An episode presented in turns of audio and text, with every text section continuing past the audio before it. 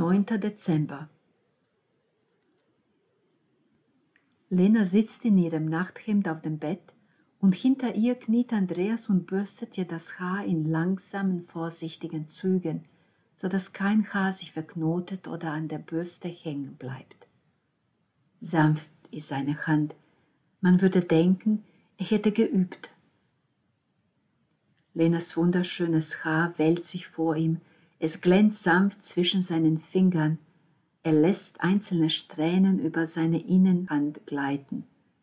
Er spürt, wie Lenas Kopfhaut sich anspannt, unsicher. Er legt seine Lippen darauf, beruhigt sie. Und er hört nicht auf zu bürsten.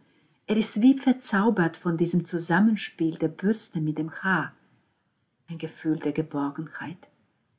Er ist so gerührt, er könnte weinen. Für einen Augenblick weiß er nicht genau, wo er ist und wie alt er ist, aber er spürt Lena bei sich, ihre Liebe, die ihn retten kann, wenn er es zulässt, wenn er es will. Wenn sie sich noch einmal zum hundertsten Mal traut. Nur noch ein letztes Mal. Er senkt den Kopf und legt die Wange an ihr Haar.